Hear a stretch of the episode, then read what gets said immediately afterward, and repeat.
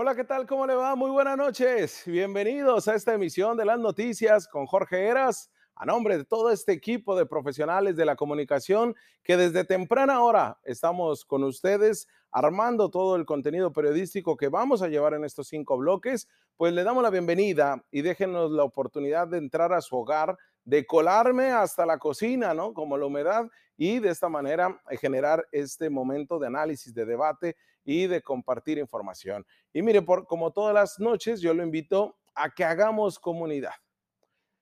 El día de hoy vamos a hablar en una editorial que es muy importante, sobre no solamente porque son temas que a mí me apasionan y me gustan mucho, sino porque hice un compromiso con ustedes desde mm, el mes de diciembre de que en el tema del proceso electoral que estamos viviendo, nosotros íbamos a ir paso a paso, pero eh, llamando a la participación ciudadana y para ello ocupábamos que la información sea clara, concisa y directa.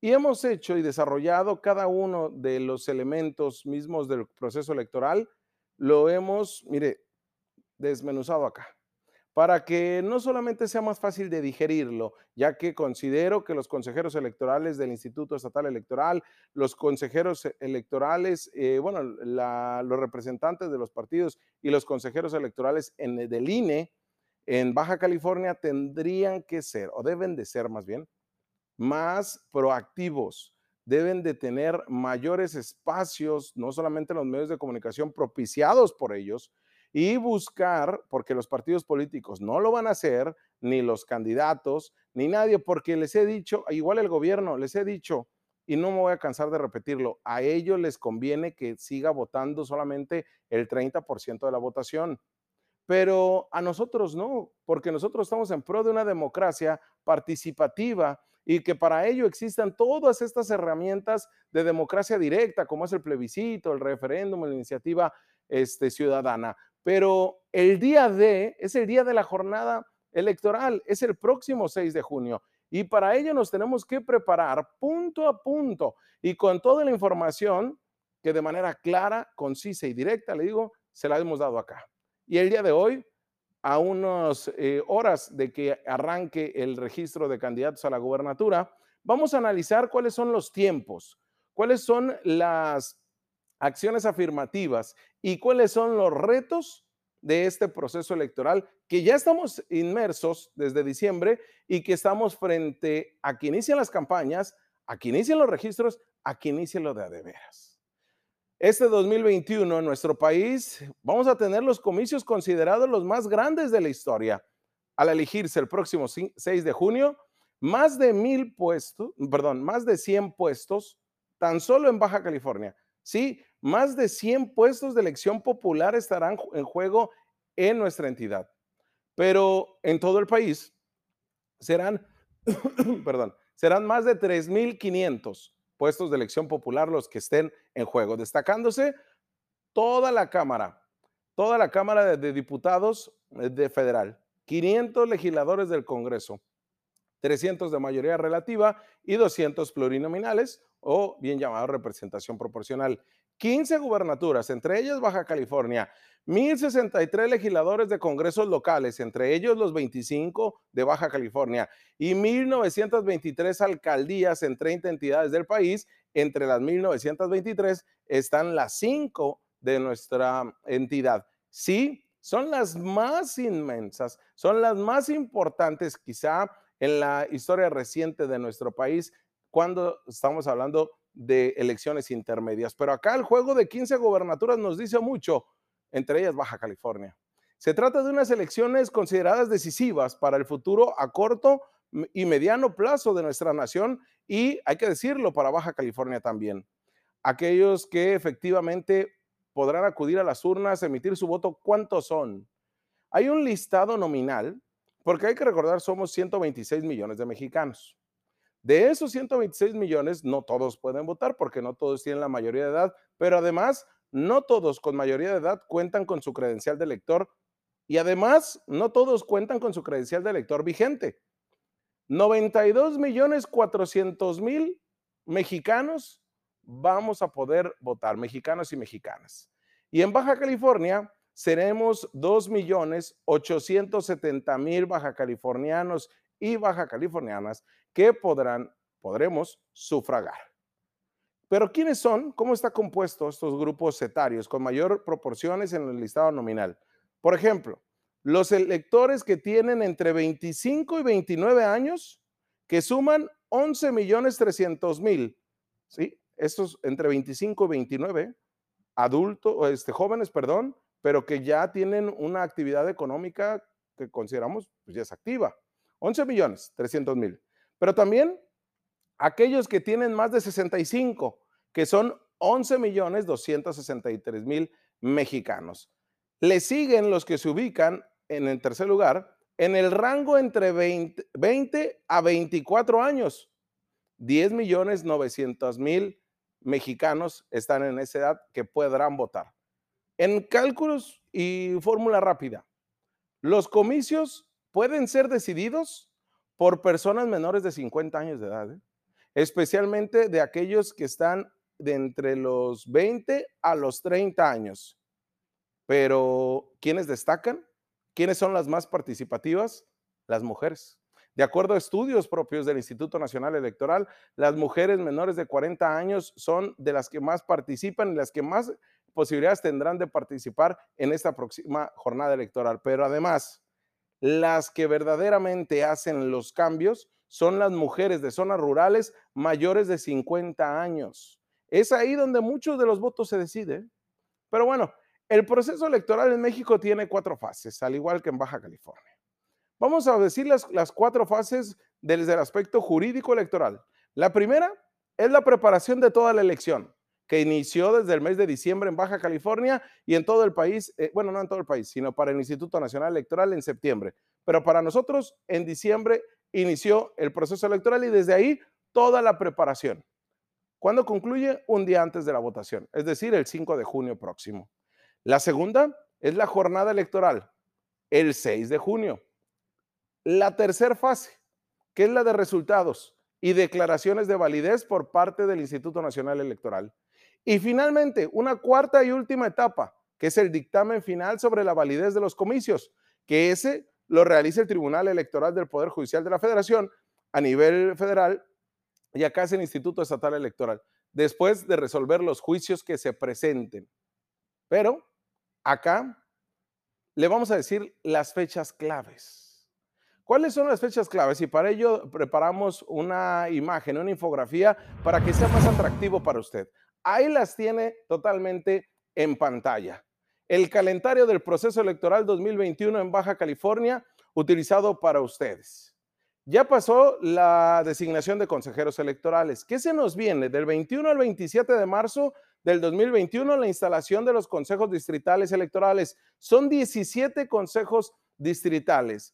También del 20 al 27 de marzo, y que ya le digo, iniciamos a partir de mañana sábado, el registro de candidaturas a la gubernatura del estado por todos los partidos políticos tienen siete días para registrar a sus gallos este, en este contienda electoral. También del 4 de abril al 2 de junio, el periodo de campañas electorales, ojo, eh, inicia primero las campañas de la gubernatura del estado el 4 de abril y culminan el 2 de junio. Del 31 de marzo al 11 de abril del 2021 inicia el registro de candidaturas a municipios y diputaciones. Inicia el registro después del de la gubernatura.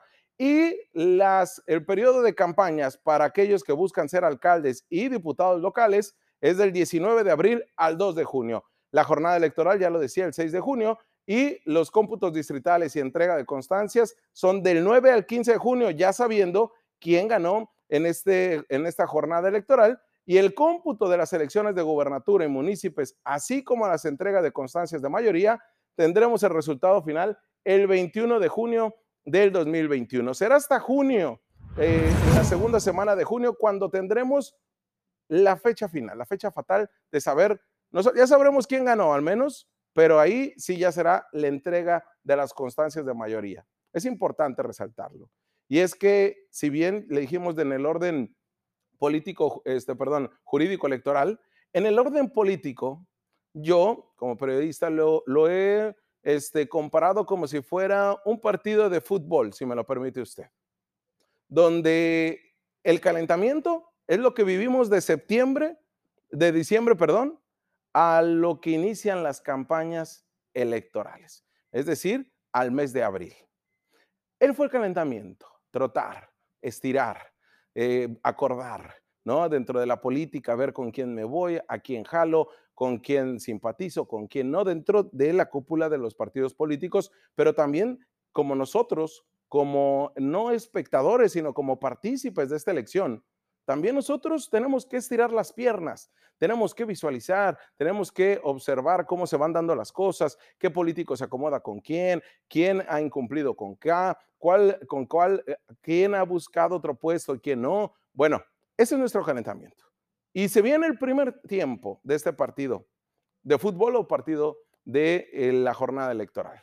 Y en ese primer tiempo es las campañas. Las campañas juegan un, un, momento crucial y con ello los debates también. Veremos si ahora sí participan todos, porque en su momento Jaime Bonilla Valdés no fue a ninguno de los dos debates, perdón, de los tres debates a la gubernatura. Esperemos que participen todos, pero las campañas juegan un momento crucial y ahí también nosotros entramos al primer tiempo del partido, visualizando cuáles son las propuestas, cuáles son lo que, nos más, lo que más nos importa, evaluando a cada uno de los candidatos, independientemente el color y el calor de, de la contienda. El segundo tiempo, el segundo tiempo lo tenemos de manera directa el día de la jornada electoral, ¿sí? El día de la jornada electoral es el segundo tiempo, donde los partidos políticos, muchos y candidatos incurrirán en el mapacheo electoral, que es algo ilegal, también en el acarreo de personas, que es algo ilegal. Es el día de, es cuando se la juegan todo, es cuando el dinero de las campañas se mueve como si nunca hubiera existido. Es más, me atrevo a decir que el recurso económico que los partidos políticos y los candidatos mueven el día de la jornada electoral para sus acarreos, todos, ¿eh? Todos, es igual al que utilizaron el día de, de las campañas. Así, es el movimiento. Pero eso es el segundo tiempo. Y ya el final del partido lo veremos hasta finales de junio cuando se defina quién es el ganador. Y para nosotros ya se tratará ese día de, de no participar en actos ilegales, de no vender nuestro voto, de participar de manera directa y ser eh, protagonistas de este partido. El consejero presidente del INE, Lorenzo Córdoba Vianello, aseguró que hoy más que nunca las elecciones serán un respiro frente a los grandes problemas sociales que aquejan a nuestro país y la incertidumbre que trajo consigo la pandemia de la COVID-19. El consejero presidente del INE aseguró que para ello es necesario refrendar el pluralismo y el respeto a cada una de las posturas. No se vale, ¿eh? Y es más, yo desde ahorita le digo, no está permitido desde el punto de vista moral pelearnos si porque nuestra eh, familia, ¿no? Del lado de mi mamá es azul y la otra es vino tinto, o porque la otra es roja, o porque la otra es eh, de color em, púrpura. Vaya, no se deben de distanciar ni amigos, ni familias, ni noviazgos, ni matrimonios, ni nadie, porque debemos de respetar la pluralidad y el respeto a todas las posturas. Y cualquier tendencia de intolerancia no solo es inaceptable, sino que se convierte en un caldo de cultivo del autoritarismo antidemocrático y totalitario que desde el poder, desde presidencia de la República, desde la gubernatura, desde los congresos, pero también al interior de nuestro hogar, no se debe de dar. Que viva la democracia, que viva este intercambio de ideas, porque esto es lo que nos hace sólidos como una sociedad.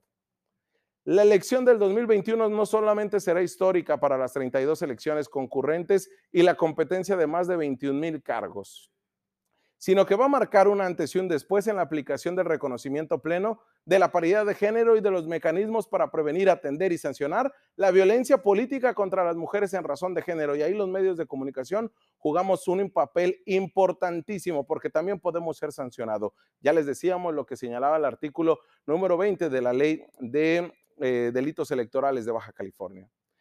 La discriminación que se puede dar o que no se va a dar, la tenemos que erradicar.